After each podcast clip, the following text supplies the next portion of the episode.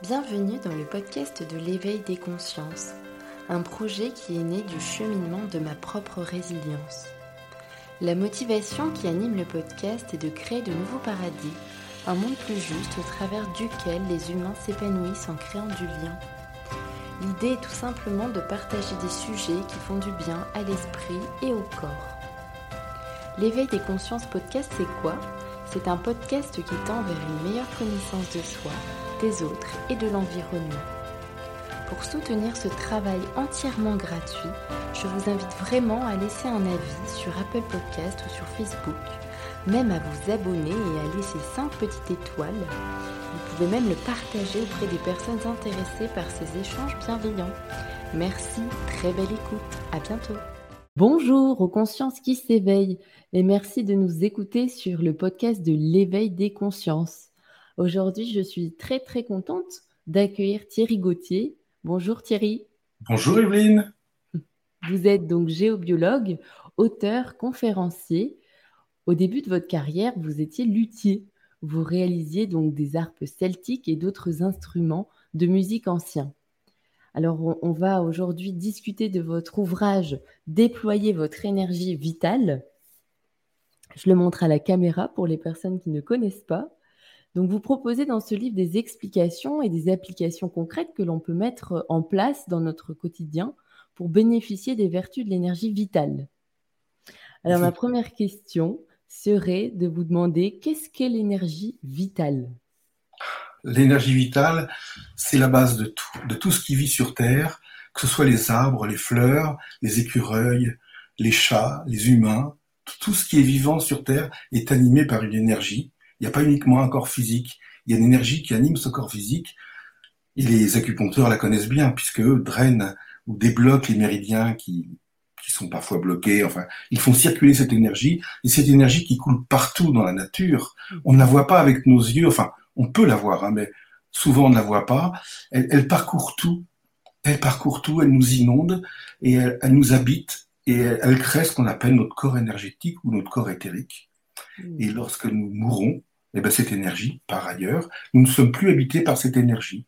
Mais c'est l'énergie qui vraiment nous porte chaque jour, au quotidien. Nous avons besoin d'elle, c'est absolument fondamental. Hmm. Et y a-t-il plusieurs énergies? Ah. Alors, en fait, il n'y a qu'une seule énergie vitale, d'où son nom, elle est vitale. On peut aussi l'appeler, dans différentes civilisations, pardon, on l'appelle le souffle de vie, puisque c'est le souffle qui, qui porte la vie. Euh, on a parfois tendance à dire euh, qu'une personne a une énergie, qu'une autre personne a une autre énergie, mmh. ou qu'une pierre aura une énergie, qu'une autre pierre aura une autre énergie. Ça, c'est une erreur en fait. Il n'y a qu'une énergie, mais elle peut être informée, informante par des qualités. Par exemple, si je prends le cas des pierres, euh, une améthyste aura une vibration, une information, une fréquence différente euh, du, de la chaîne guide, par exemple qui aura une autre information. Mais ces pierres, en elles-mêmes, ne créent pas d'énergie. Pour créer l'énergie, il faut que ça bouge. Et c'est l'énergie vitale qui bouge qui va prendre l'information de la pierre et la communiquer à côté d'elle. C'est pour ça qu'on aime les porter sur soi souvent, parce qu'on dirait, elles sont directement dans notre corps énergétique. Voilà. D'accord faut bien comprendre cette notion d'information, de vibration, qui, qui, est vraiment très très juste hein, pour, les, pour les pierres. Elles ont des grandes qualités, des grandes vertus, mais c'est l'énergie vitale de la pièce ou, et de la personne, c'est la même, qui va porter cette information et apporter ses bienfaits. Tout simplement. D'accord, c'est beaucoup plus clair. Merci. Hum Alors j'avais une question aussi euh, en lisant votre ouvrage. Euh, les humains ont-ils tous le même rayonnement? Alors, tous les humains ont un corps physique différents les uns des autres. Ils ont aussi un corps énergétique, puisque c'est l'énergie vitale qui, la, qui, la, qui les habite. Donc cette énergie est la même. Par contre, elle peut plus ou moins bien circuler selon les personnes, d'où nous visite chez les magnétiseurs, parce qu'après, par exemple, euh, une grosse plaie, un accident, une intervention chirurgicale, on peut avoir des fuites d'énergie, donc le magnétiseur va colmater cette fuite. C'est absolument ça. Il va mettre de la lumière dans le corps, à un endroit précis. Et puis, vous avez aussi le rayonnement global de l'être qui va mhm. comprendre ben, finalement euh, sa dimension physique, sa dimension énergétique, mais surtout, surtout sa dimension, je dirais, spirituelle, hmm. son cheminement de vie. Et tout ça crée ce qu'on appelle, ben, ce qu'on connaît sous les noms de corps, esprit et âme. Mm-hmm. Corps, corps, physique, corps énergétique et aura. Voilà. C'est ça. Ce rayonnement global de chacun lui appartient. Il, il reflète ce qu'est vraiment la personne en elle-même. Mais cette aura peut se contracter à certains moments. Si vous voulez, le, le, corps énergétique fait 10-15 cm. C'est là, là où se mettent les, les magnétiseurs, par exemple, mettent leurs mains pour intervenir, ils touchent pas le corps, ils se mettent à 10-15 cm, donc c'est la limite du corps éthérique, du corps énergétique. Et puis, vous avez donc le rat qui fait moyennement, en globalité, 2 à 3 mètres hein, autour des personnes, 2-3 mètres de rayon, mais on va avoir des phénomènes de, de contraction jusqu'à 1 mètre simplement, si on est sur un endroit qui est qui n'est pas favorable, parce qu'il y a une agression, soit par des rayonnements telluriques, des rayonnements électromagnétiques, ou parce parce qu'il y a une promiscuité avec d'autres personnes et on se, on se replie, c'est faire inconsciemment bien sûr, hein, mais on se replie énergétiquement sur soi-même, sur soi-même. Mmh. C'est le cas dans, dans, de nombreux transports en commun, dans le métro, on voit les gens qui se, mmh. leur petite, ils sont refermés sur eux, voilà, parce mmh. qu'il y a beaucoup de gens autour.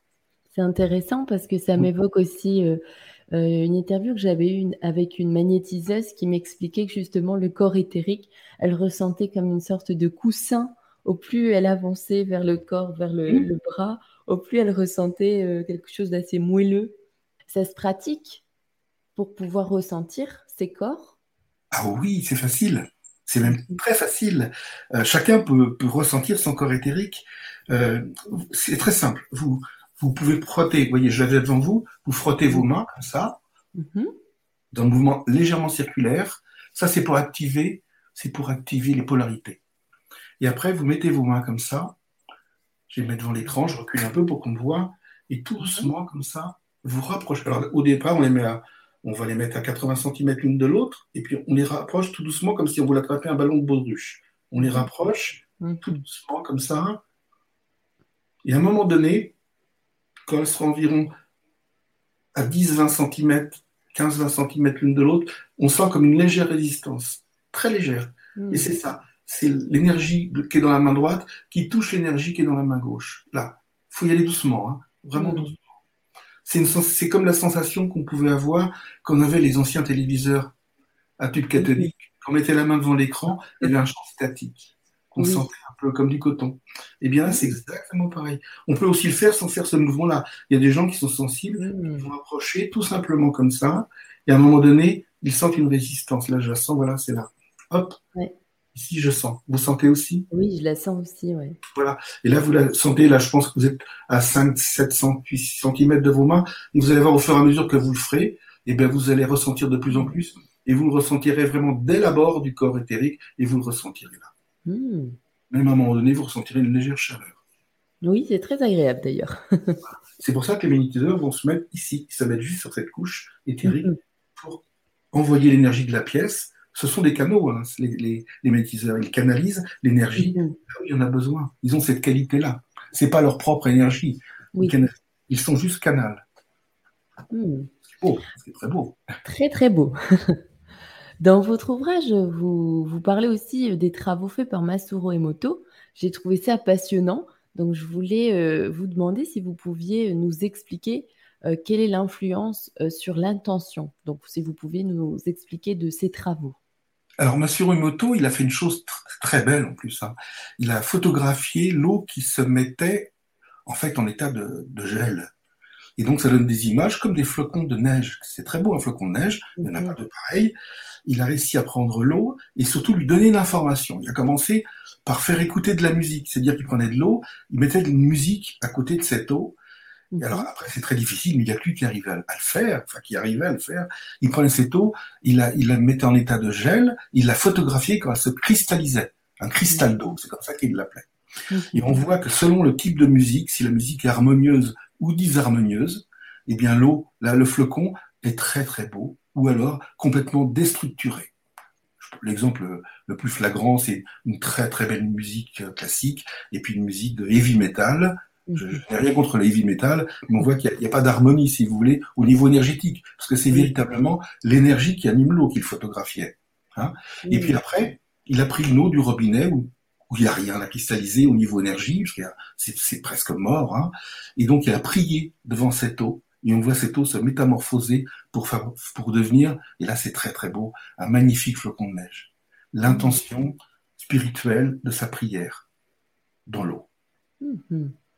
C'est incroyable hein, de voir justement. Oui, c'est très beau. C'est très très joli. Et puis c'est incroyable parce que là, c'est matérialisé pour le coup. Oui, on a besoin d'avoir des, non pas des preuves. On peut, on peut pas avoir la photo de l'énergie, mais on peut voir la, la photo de son effet. Et c'est déjà prodigieux. Il y a un avant et il y a un après tout à fait différent. Il a même photographié euh, de l'eau qui était dans, dans, un, dans un bocal et à qui on disait tous les jours bonjour, je t'aime, et à mmh. l'autre de la même eau à qui on disait je te hais. Tu, tu n'es pas tu n'es pas belle et je te hais. Et cette eau devenait différente. Et quand il arrosait avec cette eau, il mettait du riz à germer, ben, le riz pourrissait d'un côté et c'était magnifique de l'autre. C'est beau d'avoir fait ça. Ça a beaucoup. Mm. Une belle expérience qu'on peut aussi mettre en place dans notre quotidien, par exemple avec les grains de riz? Oui, puis même tout simplement, euh, les grains de riz, oui, mais tout simplement, vous, faites, vous plantez des tomates et vous les arrosez avec, avec de l'eau euh, que vous avez dynamisée ou à qui vous avez donné une intention. Vous pouvez dynamiser l'eau aussi, hein, et vous verrez les, les, les, les plantes tomates grandir ou des, des graines germées. Moi, je le fais avec des graines germées. Je mets mon germoir, je dynamise le germoir et, les graines poussent 15, 15 20, 25% plus hautes et très, très belles, très, très bien épanouies. C'est hmm. superbe. Ouais. C'est à faire. Oui, oui, c'est pour tout le monde, pour tout le monde. Alors, je voudrais aussi euh, vous poser une question. Est-ce que vous pouvez nous parler de son origine? Donc, euh, je parle bien du souffle de vie, de l'énergie vitale, et nous citer quelques appellations, donc différentes selon les cultures. Eh bien, à l'origine, elle remonte à la nuit des temps parce qu'elle a toujours été là. À partir du moment où il y a de la vie, il y a l'énergie qui anime. C'est normal. Et donc, on retrouve des vestiges archéologiques donc les, historiens, les archéologues ne comprennent pas toujours le fonctionnement, mais ce sont vraiment des process, des temples énergétiques comme les Karnak, hein, Karnak en France. Hein, les, les, mégalithes de Karnak, c'est une centrale énergétique. Nous, on fait des centrales atomiques, eux, ils ont fait des centrales énergétiques. Euh, pareil pour de, de, Stonehenge et de grands, de grands, grands lieux qui demeurent mystérieux aux yeux des historiens. Euh, vraiment, c'est des lieux d'énergie, c'est conçu. Quand on est habitué à, à voir le fonctionnement de l'énergie, on comprend que ces lieux sont finalement des lieux où on canalisait cette énergie pour faire bénéficier ceux qui y venaient. Alors l'appellation faire selon les continents, euh, ben, le plus connu c'est le c'est le bon ben, le souffle de vie, mais le prana en Inde.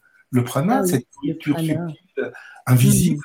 Euh, il y, a, y, a, des yogis qui, euh, qui ne se nourrissent pas pendant 15 jours et qui disent j'en ne ressens pas le besoin. Ils ne boivent pas, ils ne mangent pas. Alors que logiquement, au bout de trois jours, euh, on décède si on ne boit pas. Et, hmm. il, se porte, bien. Euh, et c'est vraiment ça, c'est le prana. Alors le prana, les Indiens, les Amérindiens l'appellent le grand esprit ou le grand mystère. Hmm. oui. Aujourd'hui, aujourd'hui, euh, à l'île de Pâques, les Pasquois l'appelaient quand, les explorateurs leur disaient mais comment avez-vous, comment vos ancêtres ont-ils déplacé les les les statues? L'île de mhm. Pâques, c'est ben, le mana, cette force le mana les a aidés à porter. Il n'y y avait pas de, a pas de moyens physiques. L'énergie est prodigieuse euh, parce que dans le monde invisible de l'énergie, mhm. on peut être surpris quand je vais à écouter mes propos, mais les personnes que j'accueille en stage le savent. La notion d'espace-temps n'existe pas dans l'énergétique. D'ailleurs, c'est une notion qu'on découvre en physique quantique. Hein. Euh, on peut agir à distance. C'est le cas des guérisseurs qui peuvent agir sur quelqu'un à mhm. distance. On peut aussi soi-même se régénérer auprès d'un arbre sans être près de là, à distance. Mhm. Et la notion de temps non plus n'existe pas parce que la distance n'existe plus. D'accord. C'est peut-être long à expliquer. Et donc, c'est intéressant. Mais oui, c'est très intéressant. Donc, eux parlaient du mana, et nous, aujourd'hui, en Occident, euh, on parle volontiers de bioénergie, on parle de mesmérisme, on en parlait de mesmérisme au 19e siècle, hein, au début du 20e siècle. Maintenant, on parle de, donc de bioénergie, de magnétisme curatif. Et tout ça, mhm. c'est l'appellation, euh, parce qu'on utilise ce fluide vital qui est là autour de nous, que nous ne voyons pas, mais qui est pourtant bel et bien présent, heureusement. Mhm. D'accord, donc la bioénergie, euh, c'est bien ce que vous disiez, c'est une appellation hein, qui est nouvelle, oui, oui, où on utilise l'énergie vitale. Oui, oui, oui, exactement. Le chercheur le Georges Jakowski, dans les années 30, l'appelait universion. Il y a eu beaucoup d'appellations pour dire la même chose, en fait. Oui. Personnellement, j'aime bien les appellations anciennes. Le grand, le grand esprit des Amérindiens me plaît beaucoup.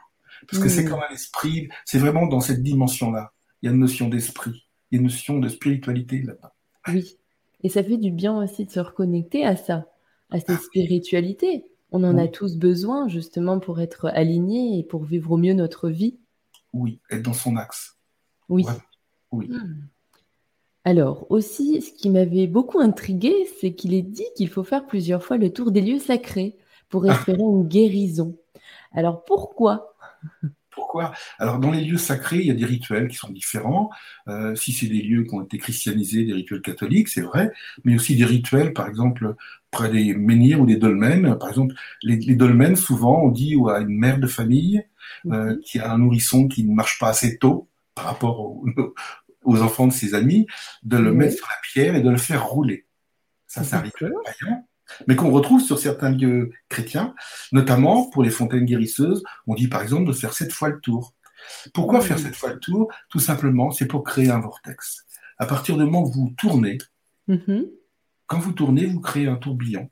Et ce tourbillon va créer un vortex. beaucoup de gens connaissent l'eau dynamisée. Comment est-ce qu'on peut dynamiser l'eau? Il y a différents procédés, dont celui de prendre un bâton et de tourner, de tourner l'eau pour créer un tourbillon.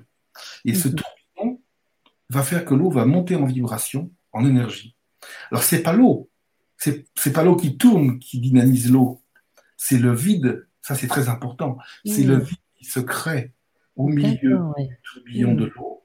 C'est le vide qui va énergiser le plein qui est autour. C'est pour ça que c'est très important. L'énergie, c'est elle est dans le vide, elle est, elle est invisible, mais elle est dans ce vide-là, il y a le dynamisme qui est autour d'elle. Et on retrouve aussi ce geste chez les acupuncteurs. Euh, à certains moments de l'acupuncture, on met une aiguille, on la tourne, on crée un petit vortex pour débloquer des méridiens. Oui, tout à fait. Voilà l'explication sur le fait de tourner autour de certains lieux sacrés. Hmm. Oui, c'est ça, parce que hum, quand j'étais allée dans les temples bouddhistes, hein, c'est comme les. Vous en parlez aussi dans votre ouvrage, hein, euh, les, temples à prière, ou je ne sais plus exactement le nom. Les moulins à prière. Les moulins à prière. et ça, c'est très intéressant, parce qu'il y a vraiment des prières qui sont gravées. c'est très très joli, et en même temps, on doit tourner et puis euh, prier pour espérer quelque chose, ou du moins lancer une intention dans l'univers mise en fait la prière. Et d'ailleurs, les moines tibétains disent que, euh, parce qu'en fait, dans le moulin prière, il y a un parchemin sur lequel il y a une prière décrite, un mantra. Et, euh, et les moines tibétains disent qu'une prière écrite mais tournée dans le moulin, dans un certain sens, va se communiquer d'une manière aussi forte que si elle était dite oralement. D'accord. Oui, oui, oui, ça ils le disent très bien. Et, euh, et c'est une réalité énergétique formidable. Oui. Hmm. C'est intéressant aussi parce que cette notion de vide, finalement, c'est le vide qui remplit et c'est pas l'inverse. Oui. ça, je pense que c'est une notion importante aussi à souligner. Oui, c'est fondamental.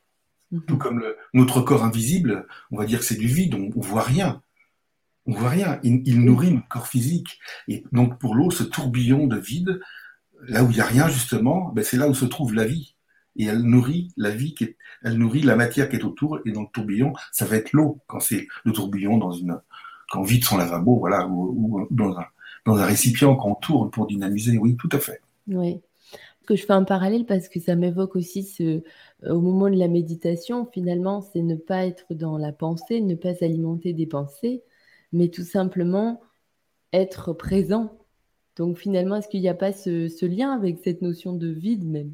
Vous avez raison. Vous avez raison. Donc, on se réénergise.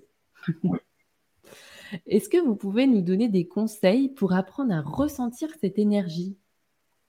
Ben, La ressentir, on l'a fait tout à l'heure avec, le, avec les mains déjà, pour faire une approche. Mhm. Après, vous pouvez essayer de le faire près d'un arbre, mais c'est tout à fait différent. Le, le, meilleur conseil que je vous donne, c'est vraiment de commencer avec les mains. Vraiment. Après, il y a non pas un ressenti, mais une détection pour les personnes qui ont des baguettes de radiesthésie, les baguettes parallèles, mais par exemple d'aller en pleine nature, de prendre, d'aller voir un arbre isolé, non pas en pleine forêt, parce que là c'est différent au niveau énergie, il n'y a pas, c'est, une forêt et non plus un arbre. Donc il y a une communauté, les Grégor. Donc prendre un arbre isolé dans un champ et avancer vers lui et se dire avec ses baguettes à quel moment on va rentrer dans sa bulle énergétique ou aura, vous l'appelez ou sa bulle aurique. Et avec les baguettes, on peut marquer pour, communiquer. Et c'est une, une, façon de, aussi de communiquer, puisqu'on marque le ras de l'arbre, on rentre en relation avec lui. Mais pour ressentir vraiment, le, le, plus simple au quotidien, c'est vraiment les mains. Et puis après, si vous allez dans un lieu sacré, c'est vrai, là c'est tout le corps qui va ressentir. Vous approchez d'un menhir ou d'une fontaine guérisseuse, on approche, et si on approche, mais vraiment en conscience, on se en disant tiens, euh, j'avance et ça va être joli. Non, non, on se dit je vais sur un lieu d'énergie, je voudrais ressentir cette énergie. Et bien quand on approche, à quelques distances, on peut déjà ressentir. Oui, bien sûr. Hmm. Même, même certains, ça peut être parfois très loin. Hmm. Hmm, c'est intéressant. Est-ce que personnellement, vous faites un rituel où vous remerciez euh, cette énergie? Alors, ben, on peut l'appeler rituel, mais vous savez, quand vous allez voir des amis, vous leur dites bonjour en arrivant. et vous êtes content de les voir, après vous les remerciez, vous leur dites au revoir en partant. C'est pas un rituel, c'est un échange parce qu'il y a eu un partage. Et c'est pareil pour les arbres. Euh, je considère pas que ce soit un, rituel, un rituel c'est vraiment des, gestes très précis. Là, c'est un partage. Moi, j'ai besoin d'aller voir un arbre, mais je fais pas le plein d'énergie, c'est pas une pompe à carburant. Hein. Euh, non, non. Et lui, il a besoin de moi aussi. Euh, l'arbre a besoin qu'on les enfin, on les regarde comme des... Nous sommes égaux. On a besoin qu'on les considère. L'arbre n'est pas simplement un, ornement dans le paysage ou un futur tas de planches. C'est un être vivant. C'est lui d'ailleurs qui domine dans la nature. Hein. La nature, elle est verte quand on fait des photos aériennes, hormis les océans. Euh, et c'est eux qui sont, qui sont les plus présents. Et donc, aller voir un arbre en conscience, même avec des baguettes de détection, hein, mais en disant voilà, j'approche d'un arbre pour, euh, pour communiquer avec lui et son énergie, eh bien, je peux vous dire qu'il l'entend, il le ressent. Et là, il se passe quelque chose. Parce que quand la personne va se blottir contre l'arbre pour cet échange, l'aura de la personne grandit, grandit, grandit pour devenir identique à celle de l'arbre. Il y a vraiment une fusion des deux. C'est très beau. Et quand c'est terminé, l'un comme l'autre, il faut, il faut rien demander. L'arbre ne nous demande rien parce qu'on lui donne ce qu'il a, ce dont il a besoin, et l'inverse c'est également la, c'est la même chose pour l'inverse. Lui va nous donner ce que nous avons besoin et que nous ignorons parfois, mais en mhm. gros, il va nous réaxer. Oui. C'est comme un guide, en fait. Et quand on s'en va, bien sûr, on le remercie de ce, de ce, partage et on lui dit au revoir, et puis en espérant y retourner le, plus tôt possible. Et mhm. quand vous allez retourner, il va, il va vous reconnaître. Il vous reconnaît de loin, de très loin même. D'accord. Oui, oui. Et mhm. si on avait des pas des problèmes, mais des questions par rapport à notre cheminement, des choix de vie, eh bien, quand on va voir l'arbre, il faut pas aller en se disant, je veux la réponse à mon cheminement, à ma question. Il faut rien demander. Et mm. il vous réaxe, en repartant, le jour même, le surlendemain ou dans la semaine, la réponse viendra d'elle-même vous envahir. C'est vous, à l'intérieur de vous, qui aurez la réponse à votre question. Parce que grâce à lui, il vous aura réorganisé votre circulation énergétique et votre communication avec l'invisible.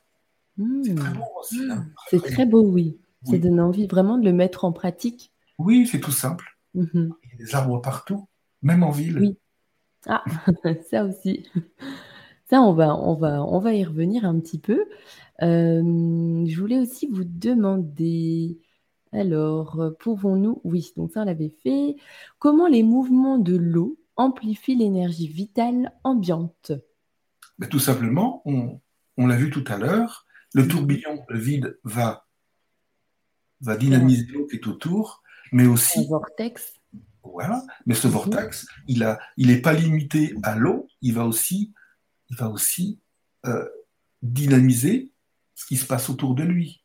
C'est pour ça qu'en dans la dans l'agriculture biodynamique, euh, on, on, fait des vortex avec les, vous savez, on fait des préparations avec de l'ortie, enfin plein de choses, du purin aussi, et de retortilles, et euh, on dynamise. Et, ce qu'il faut comprendre, c'est qu'une dynamisation de l'eau, qu'on va prendre pour traiter la terre, quand, quand, quand, quand on dynamise de l'eau avec une préparation à l'intérieur, on, on va ensuite jeter, enfin jeter, mettre des gouttelettes partout sur le terrain pour nourrir le corps éthérique de la terre. Faut, faut que ça dire, on lui envoie de la lumière. Mais il faut bien comprendre que la dynamisation, ça se fait pas en une seconde. Pour qu'une dynamisation euh, dure deux à trois heures, que l'eau garde cette énergie pendant deux à trois heures, il faut tourner pendant une heure. Ah oui, quand même, ouais. Oui, oui, oui. Et on tourne dans un sens et on retourne dans l'autre après. Il faut les deux mouvements. Hein. Alors une dynamisation n'est pas de courte durée. Jamais. Donc il faut, vraiment prendre le temps que le tourbillon se crée et mhm. qu'il puisse dynamiser véritablement. Ça se fait pas en cinq secondes, c'est impossible. D'accord. Voilà. Hmm. C'est intéressant aussi. Vous expliquez, de toute manière, vous donnez plein de conseils, euh, de choses pratiques. Et ça me fait penser aussi euh, à la bouteille d'eau, euh, finalement, qu'on place quelque temps devant le soleil. vous en parlez aussi, c'est quelque chose que j'ai que j'ai fait, que j'ai mis en pratique, mmh. mais je l'avais jamais fait. Et vous expliquez bien aussi l'importance hein, de, de, mettre ça dans une bouteille en verre et non en plastique. Oui, c'est pour une raison très physique. Hein. Dans le mmh. plastique, il y a des phtalates, des composés chimiques qui permettent au, plastique d'être plus ou moins souple. Hein. Euh, et, sous l'action de la chaleur, euh, les phtalates se disperseraient dans l'eau. Et mmh. ils sont vraiment délétères. Donc là, vous pourriez les ingérer, ce serait pas bon. Non, non, il faut mettre l'eau dans un récipient naturel, du verre, du grès, la terre, voilà, la, terre cuite, quoi. Donc mmh. vraiment naturel. Ce sont des choses qui sont accessibles et qui sont très intéressantes. Oui, oui. J'aimerais bien parler de l'alimentation. Donc, dans votre ouvrage aussi, vous évoquez que l'alimentation, bien sûr, c'est une source vitale. Euh, pouvez-vous nous parler de la règle de Bovis Alors, la règle de Bovis remonte, aux, oui, remonte aux années 1920-1930. Alors, pour expliquer la règle de Bovis, pour bien la comprendre, il faut comprendre pourquoi on s'intéresse à l'alimentation et pourquoi Bovis s'y est intéressé. En fait, l'énergie vitale, vous l'avez compris, nous habite tout comme elle habite les arbres, mais aussi les légumes du jardin et les animaux. Et quand nous mangeons nos carottes, nos poireaux, nos pommes de terre, nos salades, nous mangeons bien sûr un aliment qui va nous combler au niveau de l'estomac, qui va nous satisfaire, qui va être bon, il va être bien préparé, voilà. Mais aussi, il va nous donner de l'énergie, son énergie. Hmm. Et comme pour nous, au fur et à mesure de son vieillissement, enfin de, de sa mort, parce que quand on a coupé qu'on a déterré la carotte euh, ou qu'on a coupé la salade, elle, est en train de mourir après. Elle est, plus vivante, elle a plus ses racines. Et donc elle est coupée de sa terre, donc elle va perdre son énergie jusqu'à un certain moment, puis elle va faner après, puisqu'elle n'aura plus d'énergie. Donc la salade est un cas particulier parce qu'elle perd très très vite son énergie. Il y a des légumes qui, la perdent, qui perdent moins, moins rapidement cette énergie. D'où l'intérêt de manger des aliments très frais. Alors c'est vrai que c'est pas toujours facile de se dire je mange une salade cueillie du jour ou de la veille, ou je mange des carottes cueillies du jour ou de la veille. Mais les carottes durent plus longtemps que la salade, donc on peut se permettre d'acheter des carottes au, marché de préférence, D'accord. carottes fraîches, et les manger dans la semaine. Il y aura toujours de l'énergie. Hmm. Alors c'est vrai qu'aujourd'hui on a pour plein de raisons dans, le monde actuel, euh, il y a beaucoup de gens qui n'ont pas de maison, qui n'ont pas de jardin et qui n'ont pas la possibilité d'avoir un, potager. Donc, ce qu'il faut faire, c'est privilégier dès qu'on le peut de manger des produits frais, de toute façon, bio, évidemment, hein, euh, parce que l'agriculture intensive dénature la présence de l'énergie, mais mhm. des aliments frais et éviter le plus possible les aliments industriels, où il n'y a mhm. rien. Hein. Alors malheureusement, les aliments industriels ont pris une grande part dans notre alimentation. Il faut rétablir. On ne peut plus aujourd'hui manger comme on mangeait il y a 50, 60 ans, à moins d'habiter la campagne, c'est très difficile. Mm. Par contre, on peut faire un effort pour dire maintenant, je vais acheter des tomates et pour tous les soirs de la semaine, je vais me préparer une petite soupe ou n'importe quoi. Et, je, je l'aurais préparé moi-même. Les aliments tout, tout préparés sont vides. Mm. Voilà. Il faut, il faut vraiment mettre ça il faut préparer. Et quand on met, quand on cuisine avec amour, parce que c'est vrai, je dis l'amour donne du coup, mais c'est vrai. Quand on cuisine avec amour, les mêmes ingrédients seront meilleurs que s'ils avaient été cuisinés avec quelqu'un d'une manière mécanique. Oui, oui, Mais oui, et là on ressent l'énergie. Alors pour revenir à votre question, parce que pourquoi je me disperse, Bovis à l'époque a été à, c'était un radiesthésiste euh, génial. Il était à Rungis. Il a mesuré il avait fait une règle de 0 à 10 000. Il appelait ça des unités bovis, des angstroms, mais c'était pas des angstroms, mais c'était pour faire scientifique à l'époque. On voulait que ce soit scientifique. On va dire des unités bovis. Il a mesuré l'énergie des, aliments. Il mettait l'aliment, il mettait sa règle à côté, il voyait jusqu'où l'aliment rayonnait. Et donc la règle de 0 à 10 000, il considérait qu'à 6 500, l'aliment était bien. Il avait son énergie. Au-dessus, c'était des aliments supérieurs, comme le miel, la gelée royale. Et en dessous, il y avait les aliments de soutien, de 4 000 à 5 500, 6 000. Les aliments inférieurs, 1000, 2000, 3000. Et puis les aliments morts, 0, 0 à 1000. Et donc, il a tout mesuré, mais des centaines, hein, j'ai son tableau d'origine. Hein. Et les boîtes de conserve, et les fruits pourris, les légumes pourris, les poissons pourris, c'est zéro. Les boîtes de conserve. Hein. Ah oui. Les boîtes de conserve. Il faut faire attention à ce qu'on mange. Et puis les aliments frais, ben, c'était 6005. Et puis après, il y avait les aliments qui étaient un peu moins frais, et puis ça descendait. Il, avait, euh, à l'époque, d'une manière radiesthésique, il n'y avait pas de preuve scientifique, commencé à, à, à mettre le doigt, et c'était juste ce qu'il avait dit, sur ce qu'on a plus tard, où on découvrirait visuellement avec la photo Kyrian, et puis aussi avec les motos dont nous avons hmm. parlé. Oui. Mais c'est aussi euh, important ce que vous disiez. Donc, juste avant, je voudrais revenir sur euh, ce que vous disiez, euh, la différence de cuisiner aussi. on parlait tout à l'heure hors caméra de l'intention. Hmm. C'est vraiment ça. Par exemple, quand on cuisine, émettre une intention d'amour, et inconsciemment. Mais ça se fait inconsciemment. Oui. Oui, il faut pas que ce soit intellectuel. Faut pas se dire je mets de l'amour parce qu'il faut mettre de l'amour pour que ce soit meilleur. ça, ça marche pas. C'est le cerveau, c'est le mental. Lui, il a rien à voir avec tout ça. Mhm. C'est le cœur. C'est notre cœur, c'est l'émotion. Et quand, quand on aime cuisiner et qu'on reçoit quelqu'un et qu'on se dit je vais pouvoir lui offrir à manger et on va partager un bon moment. je, je souhaite qu'il apprécie le repas que je vais faire pour cette personne mais alors vous sublimez complètement. Alors il y a peut-être la recette, la qualité des aliments, bien sûr, mais vous avez vous apportez quelque chose que le marchand de légumes ne vous a pas vendu. C'est votre intention, mais votre intention d'amour. Oui. Et là, c'est vrai, et, très sincèrement, ça change le goût. Vraiment, ça change le goût. J'ai connu ça, hein. des, des, des, plats, ne serait-ce même des carottes râpées, cuisinées avec amour pour faire plaisir, mais les gens étaient émerveillés de voir le goût qu'elles pouvaient avoir chez moi, les carottes râpées ne sont pas aussi bonnes. Alors, c'était peut-être pas les mêmes carottes, mais il y avait autre chose. C'était ça. Ouais, ouais, ouais. C'est incroyable. Ça donne envie de cuisiner pour, euh, pour les autres, pour soi aussi, pour la famille, pour les amis. L'amour donne du goût. je dis ça, l'amour donne du goût. Et, euh, et Goethe disait euh, La matière n'est rien, c'est le geste qui l'a faite qui compte. Hmm. Alors ça va être valable pour les sculptures, pour plein de choses, mais moi je le mets aussi pour l'alimentation, parce que le geste, c'est de transformer un, légume, par exemple, pour en faire un plat. Et donc dans cette transformation, il y a le geste. Oui. Mhm. Hmm. Hmm. Très intéressant, ça donne envie de manger. aussi. Surtout de cuisiner. Alors, donc tout à l'heure, nous discutions justement de l'alimentation qu'est-ce qu'on peut mettre en place? Donc là, vous nous expliquez aussi, hein, afin d'avoir une alimentation forte en énergie, euh, aller donc au marché, euh, éviter tout ce qui est boîte de conserve, mais quoi d'autre? Est-ce que vous auriez d'autres conseils? Ben, Le conseil, c'est toujours privilégier le frais. Euh. La conserve vraiment le, plus rarement possible. Le congelé, je, ne renie pas, mais le congelé doit être utilisé à bon escient.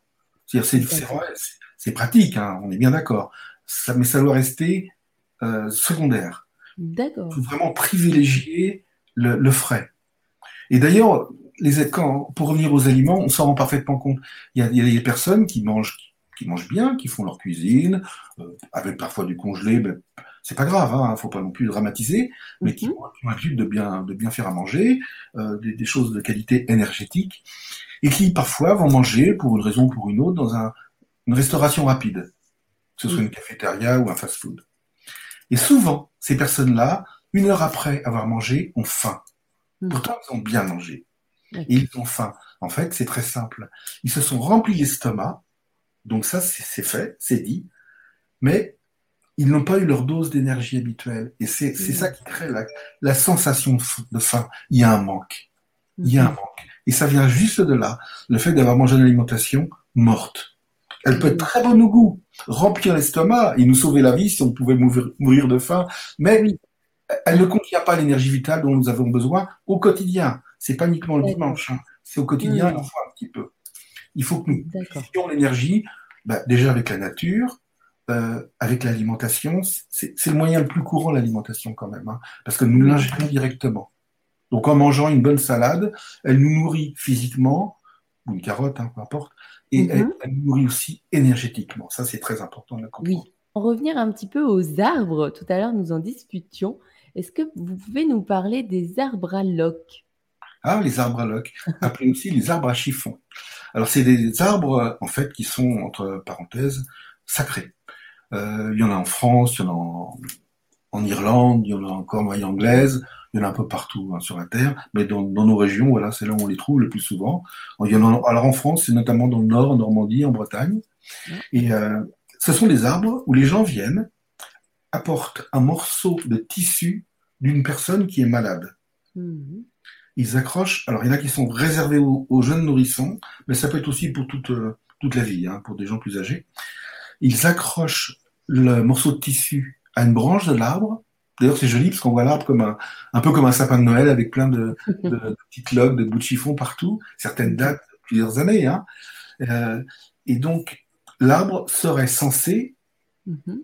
c'est ce que disent certains, et, moi je suis d'accord, hein, euh, guérir la personne qui porte le vêtement. En fait, c'est complètement énergétique. Et ça marche dans certains cas, bien évidemment. Ça peut pas marcher tout le monde, parce ça, pour tout le monde, mais ça se saurait. Mais si les gens continuent à le faire depuis des millénaires, parce que c'est, alors les arbres n'ont pas plusieurs milliers d'années, mais au fur et à mesure, ils sont, ils sont remplacés hein, par d'autres qui poussent à côté. Les, si les gens viennent depuis plusieurs centaines d'années, hein, certains ont, même parfois 5 600 ans, euh, mm-hmm. c'est que ça marche, sinon on n'irait pas. Et donc, il faut comprendre la, la logique. Comme l'énergie ne connaît pas la distance. Oui. On parle comme en musique de, de vibrations sympathiques. C'est-à-dire en musique, si dans une pièce, vous avez une harpe, une guitare et un piano, si vous jouez le La sur le piano et que le piano est parfaitement accordé au même diapason que la guitare, la corde de la guitare, la corde de La va se mettre à vibrer toute seule, par effet de résonance. Hmm. Et donc on, a, on dit que c'est une vibration sympathique. Eh bien pour l'arbre, c'est pareil il va vibrer en énergie, il va se mettre en relation avec la personne qui peut être à 300 km parce qu'une autre personne aura apporté un bout de son vêtement qui lui est porteur de l'énergie de la personne. Quand vous portez un vêtement pendant des, des semaines, des mois ou des années, eh bien, le vêtement comme un bijou. On parle toujours de la mémoire des bijoux d'une personne qui a porté une bague. Mais c'est normal. Elle est, elle vibre avec la fréquence de la personne. C'est pas forcément négatif, hein, parce qu'on parle toujours d'une mauvaise mémoire. Mais non, il y a des bonnes mémoires, mais c'est la fréquence propre de la personne. Donc, si vous apportez un morceau de tissu de son vêtement, l'arbre, qui est un arbre qui a un pouvoir énergétique qui est amplifié en plus. Mhm. les gens qui viennent, les centaines de personnes qui viennent depuis des siècles pour lui demander ces guérisons-là, ben là, l'arbre a pris cette vertu de guérison et va pouvoir énergiser à distance, grâce à ça, la personne qui en a besoin. Hmm. Hmm. Wow. Ben donc, il faut aller plutôt en Normandie ou dans le Nord. C'est ça plutôt pour. Il y en a peut-être ailleurs. Hein. Moi, j'en connais, qui sont connus en Normandie, en, dans le Nord, et en Bretagne aussi, j'en connais. Il y en a quelques-uns. Il faut chercher sur Internet arbre à loc, les locs, et ou alors arbre à chiffon, ou arbre guérisseur. D'accord. Eh ben, c'est passionnant. Ça donne envie d'aller voir justement et d'expérimenter. Ben oui. Si euh, j'ai plein d'autres questions, hein, mais je voudrais revenir aussi sur euh, les conseils. Est-ce que vous pouvez euh, nous donner des conseils pour réénergiser les personnes qui vivent dans des villes, les citadins et les citadines? Ah, Il y en a beaucoup. Et ils ne peuvent pas être sans énergie non plus. Alors, il n'y a pas que les gens qui vivent à la campagne, en province, qui ont le droit à l'énergie. En ville, alors c'est vrai qu'il n'y a, a, pas la forêt comme on peut avoir en campagne, ou les champs, mais il y a aussi, il y a quand même des végétaux. Donc, d'abord, on va dire qu'au lever, il faut se dire qu'on vit dans un monde d'énergie vitale et que les arbres, l'herbe, les animaux, les humains sont tous égaux les uns les autres et qu'on vit dans ce, monde et qu'on communique. Et le fait déjà de se dire ça au réveil permet de rentrer en phase avec cette énergie. Une vibration sympathique, elle démarre comme ça. Et puis après, dans la journée, alors, si on reste chez soi, il y a des gens qui ne peuvent pas sortir pour X raisons, parce qu'ils sont médicalisés, alités chez eux ou autres, ou qu'ils n'ont pas la possibilité de sortir, eh bien, vous pouvez vous mettre à votre fenêtre mm-hmm. et regarder un arbre en, espérant que vous en ayez à l'extérieur et rentrer en relation avec lui. Alors, ce qu'il faut faire, et ça, il faut bien le saisir parce que c'est une réalité, vraiment. Vous regardez l'arbre et vous imaginez, c'est votre imagination, hein, vous imaginez comme un halo autour de lui, une énergie qui monte, qui descend, qui va dans tous les sens à la fois et qui l'habite, comme un petit brouillard luminescent et qui tourne autour de lui et qui va venir vers vous. Et il faut bien vous dire une chose, et c'est aussi une réalité. Quand on, dans le monde énergétique, quand on imagine, ce qu'on imagine prend naissance. Quand un magnétiseur imagine, certains l'appellent le fluide, moi je l'appelle l'énergie vitale, mais c'est le fluide vital, c'est pareil. Hein. Imagine le fluide qui va sortir de, la paume de sa main comme ça pour fuser vers le, point à soigner de, son, de la personne qui est venue chez lui. Ben, il imagine cette lumière qui va combler l'obscurité qui a été créée par la douleur ou par le choc. Il va imaginer ça et ce qu'il va imaginer va, va, va venir parce qu'il l'a imaginé. Il a créé, il a créé cela. Donc, chez soi, déjà, en ville, on peut regarder à l'extérieur, ça ne peut pas sentir, on regarde les arbres, on regarde la nature et on demande à la nature de venir vers soi. On peut aussi se tourner vers le soleil et ouvrir bien grand son plexus solaire. Plexus solaire, c'est la porte au soleil. Donc on se tourne vers lui et puis on l'ouvre, quitte même à tirer sur son torse pour ouvrir comme ça, pour que ça passe bien. Et puis après, si on a la chance de pouvoir se déplacer, même pour aller prendre le métro ou le bus, eh bien dans le parcours, on peut croiser des arbres. Alors, on va pas s'arrêter sur le bord de la, rue parce que c'est remarqué, mais en, marchant, on voit au loin l'arbre, à 20 mètres, 30 mètres, et puis, euh, et puis on se dit, ben, j'approche, je vais passer devant toi, et je suis content de te croiser, et j'aimerais bien que l'énergie euh, fusionne, de, et vous, vous passez, et l'arbre sera heureux de vous voir passer, nous on est heureux de le rencontrer, et ça fera une petite rencontre matinale, et on passe, et au passage, hop, il y a une fusion qui s'opère, Pareil pour des jardinières avec des fleurs, si c'est l'époque où il y a des fleurs tous les végétaux sont liés les uns avec les autres et on peut butiner, je dirais, de l'un à l'autre comme ça pour se drainer en énergie, euh, la, prendre en nous. Si vous marchez et que vous passez au-dessus d'un pont, arrêtez 10 secondes, 20 secondes sur le parapet et regardez les tourbillons de l'eau, les mouvements de l'eau. C'est les mêmes que ceux que lorsqu'on dynamise, ils donnent naissance, et ils sont naturels ceux-là, ils donnent naissance à de l'énergie restez sur votre pont, regardez et visualisez l'énergie du tourbillon ou du mouvement de l'eau. C'est toujours ondulant. Dès que ça ondule, l'essence a de l'énergie. Imaginez cette énergie qui vient vers vous. Vous pouvez l'imaginer rentrer par votre plexus solaire. C'est une porte ouverte. Hein. Imaginez la rentrée. Et ça va vous, ça va vous combler. Il y a, plein de solutions. Euh, passer dans une rue commerçante à un moment donné, ça ne veut pas dire qu'il faut rentrer dans les magasins, mais le fait de passer, c'est une rue active parce qu'elle est commerçante, il y a des magasins et des gens qui s'activent pour mettre en place plein de choses pour les vitrines et autres, ou pour recevoir la clientèle, eh bien le, dynamisme de cette rue, ben, vous pouvez vous dire, je veux être nourri par ce dynamisme. Ça ne veut pas dire qu'il faut rentrer dans chaque magasin, mais le fait de la traverser, c'est un côté très yang. Et après, vous irez dans une rue moins yang pour, voilà, pour calmer tout ça, mais vous aurez vécu ça et ça vous aura nourri. Il y a, plein de façons, plein de façons qui mmh dans le, dans le livre. Oui, que quand on pense euh, à cette euh, dynamisation, au début, euh, je pensais aux forêts, aux végétaux, mais comme vous dites, on peut aussi se faire une petite pensée pour recevoir l'énergie, comme là, dans une rue passante. Et ça, je ne pensais pas. C'était possible. parce que c'est vraiment ça. C'est une petite pensée intérieure. Ce C'est pas des grands mouvements. C'est quelque chose de très discret, très humble. Mais c'est mm-hmm. là que tout se tient. Mais c'est bien de le faire parce qu'en fait, euh, le mode de vie dans lequel on vit, on vit hein, très, vraiment, il est tourbillonnant. On en a parlé tout à l'heure avant. Mhm. C'est vraiment un tourbillon et on, est pris par le travail, par les préoccupations, par plein de choses et on se déconnecte de plus en plus. Et vraiment aujourd'hui, on remarque, il y a comme une famine énergétique. Et ce manque d'énergie crée des vraiment aboutit jusqu'à à des comportements, ben, je, je, dirais, non pas de désespoir bien évidemment, mais de, de pessimisme et peut au quotidien euh, nuire, euh, bloquer certains projets, nous empêcher d'aller plus loin. Et, et, favoriser, si on manque d'énergie, euh, ben, si on a un souci de santé bien physique, il peut se développer davantage puisqu'il est pas le corps physique est moins soutenu par l'énergétique. Il mm-hmm. faut, faut, se rendre compte de l'importance de ça. On a besoin de cette énergie pour être bien physiquement, mais aussi mentalement et spirituellement. Mm. Pour ça tous les lieux spirituels étaient sur des grands lieux d'énergie.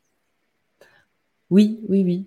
Ça aussi, euh, ça oui, c'est vrai que même les temples bouddhistes, bah, je reviens à ça parce que j'avais discuté avec un monsieur euh, qui, m'expliquait qu'ils avaient fait appel hein, à une personne pour euh, justement calculer la fréquence énergétique. Et j'ai trouvé ça incroyable parce qu'on se sent tellement bien dans ce lieu.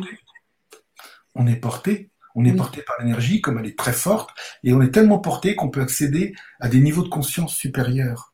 Mhm.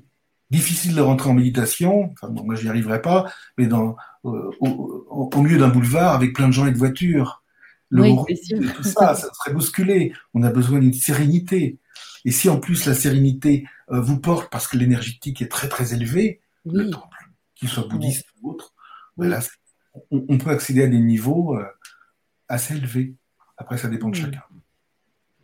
Vous parlez aussi des voleurs donc d'énergie. Ah. Je voulais savoir qu'est-ce qu'un voleur d'énergie et est-ce qu'ils sont conscients? Heureusement, en, plus, en général, non. Heureusement, des personnes très sympathiques. En fait, les voleurs d'énergie, c'est des gens qui, euh, qui ont, c'est inconscient hein, pour la plupart, ont besoin de l'énergie des autres. Ils s'alimentent, eux, bien sûr avec les arbres et l'alimentation, mais ils s'alimentent avec les autres personnes qu'ils vont rencontrer.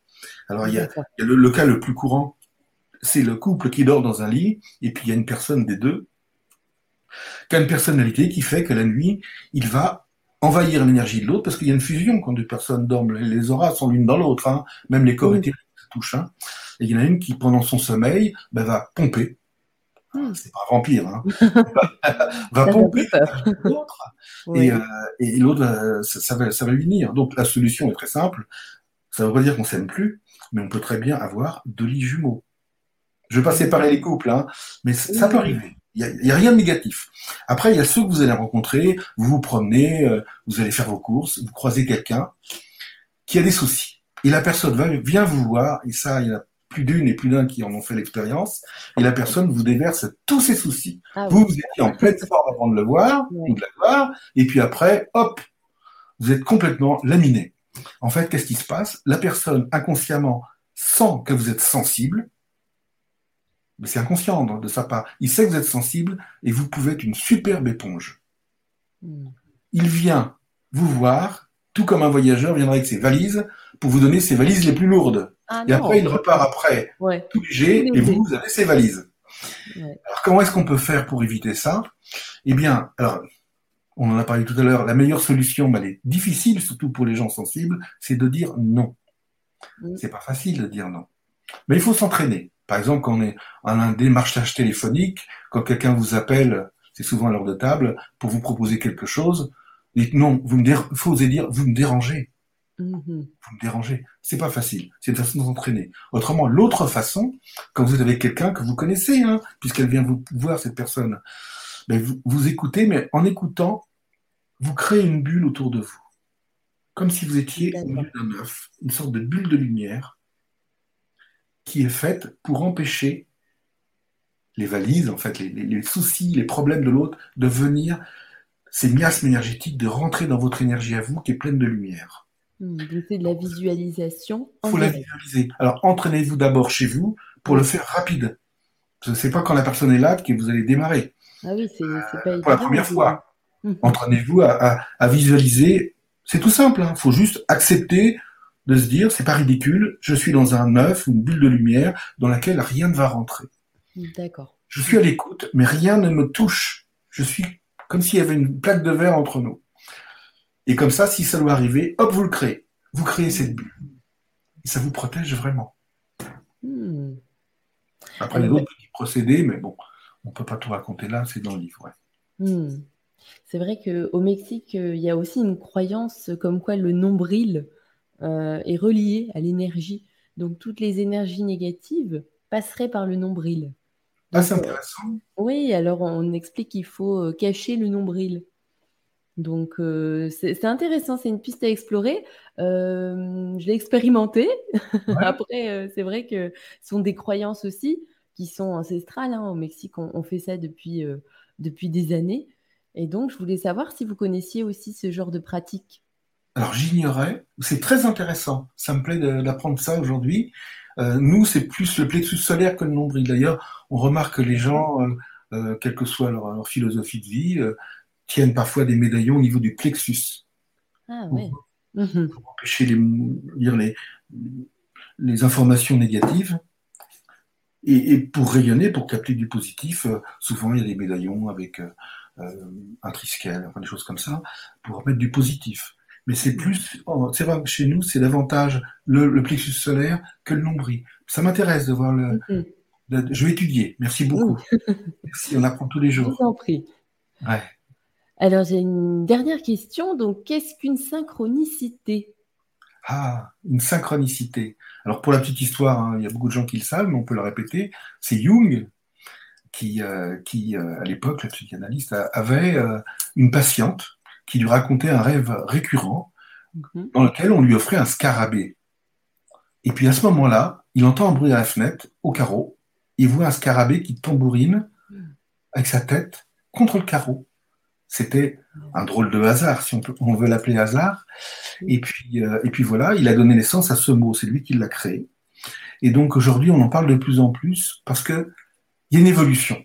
Euh, je dirais, il y a une évolution dans l'humanité. Les gens, peut-être parce qu'ils sont soif d'énergie aussi, hein, mais aussi une grande progression depuis des siècles.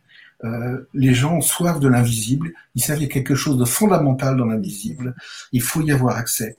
Qu'il y a un étage supérieur au nôtre et qu'on doit y aller.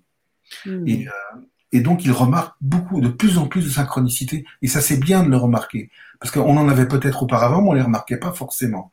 La synchronicité, c'est quand on est dans son axe, qu'on a trouvé son chemin de vie, oui. eh bien, euh, un, un événement en correspondance directe avec ce qu'on pense ou vers où on veut aller, nous arrive comme ça, mais brutalement.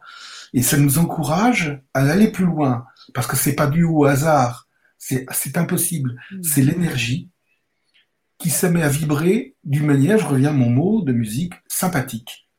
C'est une vibration sympathique, mm-hmm. une résonance.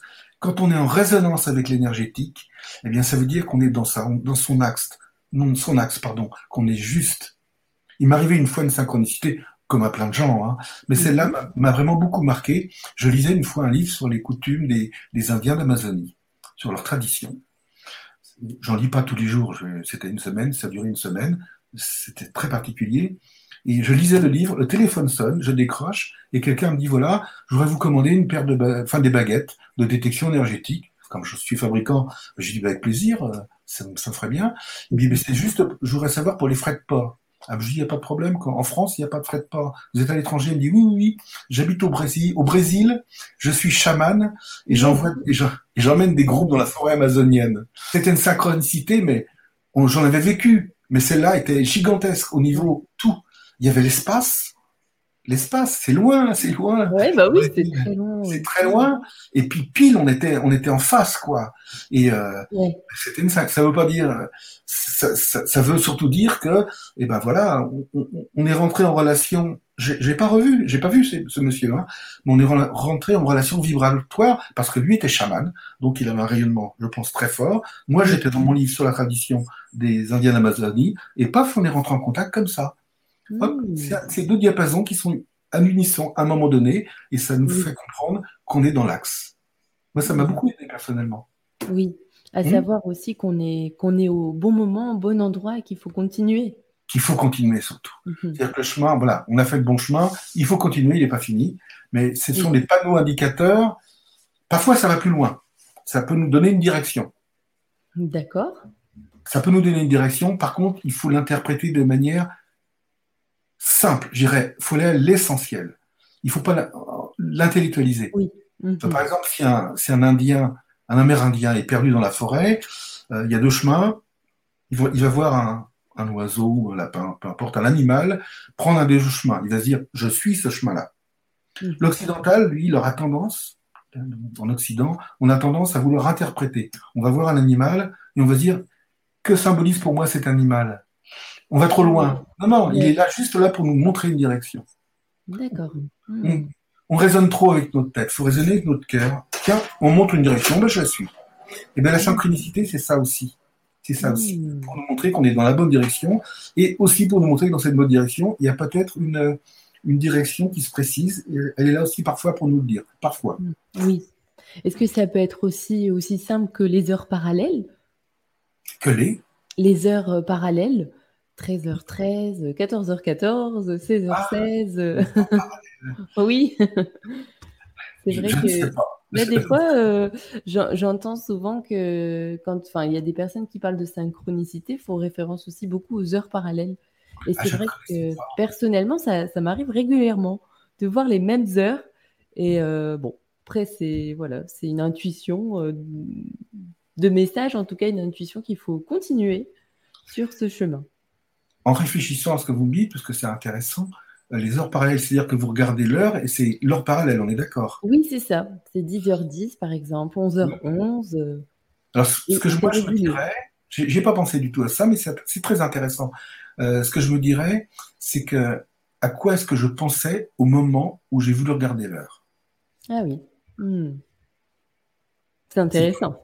Oui, parce que je fais ça, par exemple, quand, quand vous avez, euh, je dis n'importe quoi, mais bon, un objet, une assiette dans les mains, elle vous échappe, elle tombe, elle casse. À quoi pensiez-vous à ce moment-là? Hmm, C'est un signe. C'est comme le lapin qui vous montre une direction. Vous cassez quelque chose, c'est un signe pour dire attention. D'accord. Donc, à quoi est-ce que je pensais quand j'ai cassé quelque chose? Hmm. C'est pas courant de casser. Non. C'est pas courant de ça. Donc, pourquoi est-ce que j'ai cassé? Il y a une raison subtile.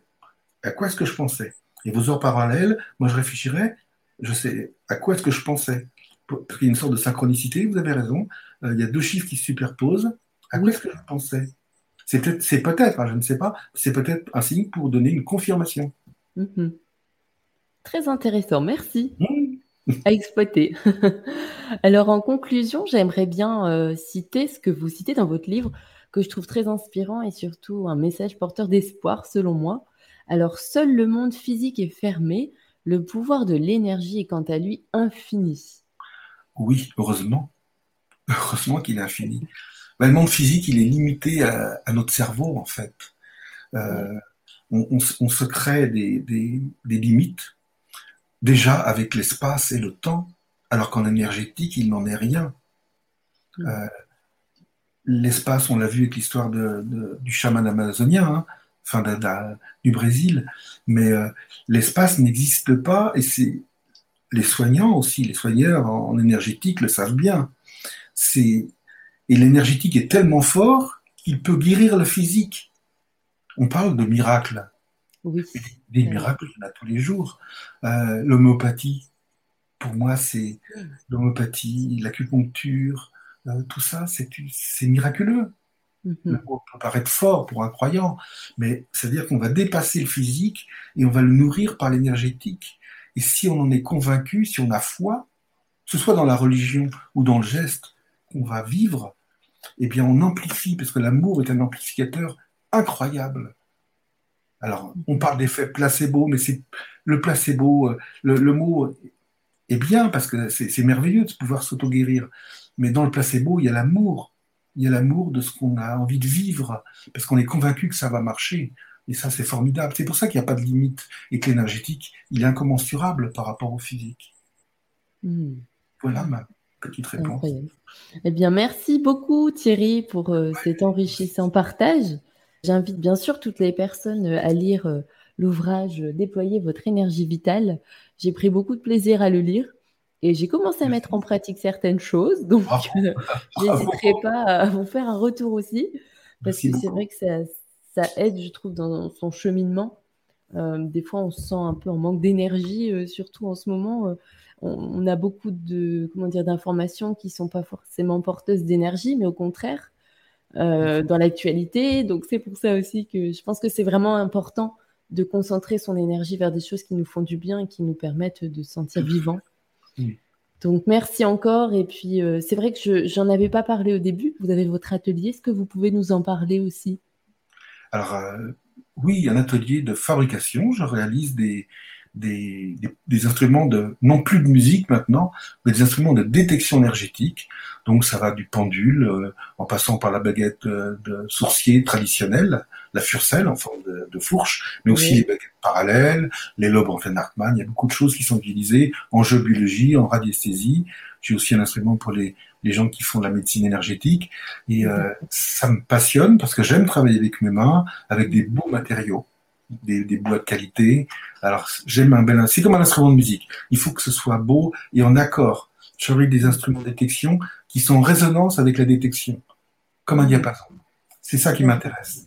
Et vraiment, je suis heureux de le faire. Je suis hmm. vraiment très heureux. Hmm. Ça se ressent. L'énergie passe. Super. Eh bien, merci encore et merci aux consciences qui s'éveillent de nous avoir écoutés. Et puis, je vous invite bien sûr euh, à partager cette interview aux personnes à qui ça peut intéresser, un ami, la famille, peu importe. Et aussi, vous pouvez vous abonner euh, sur la chaîne pour suivre aussi les, les prochaines interviews. Merci, bonne journée, au revoir. Merci Evelyne.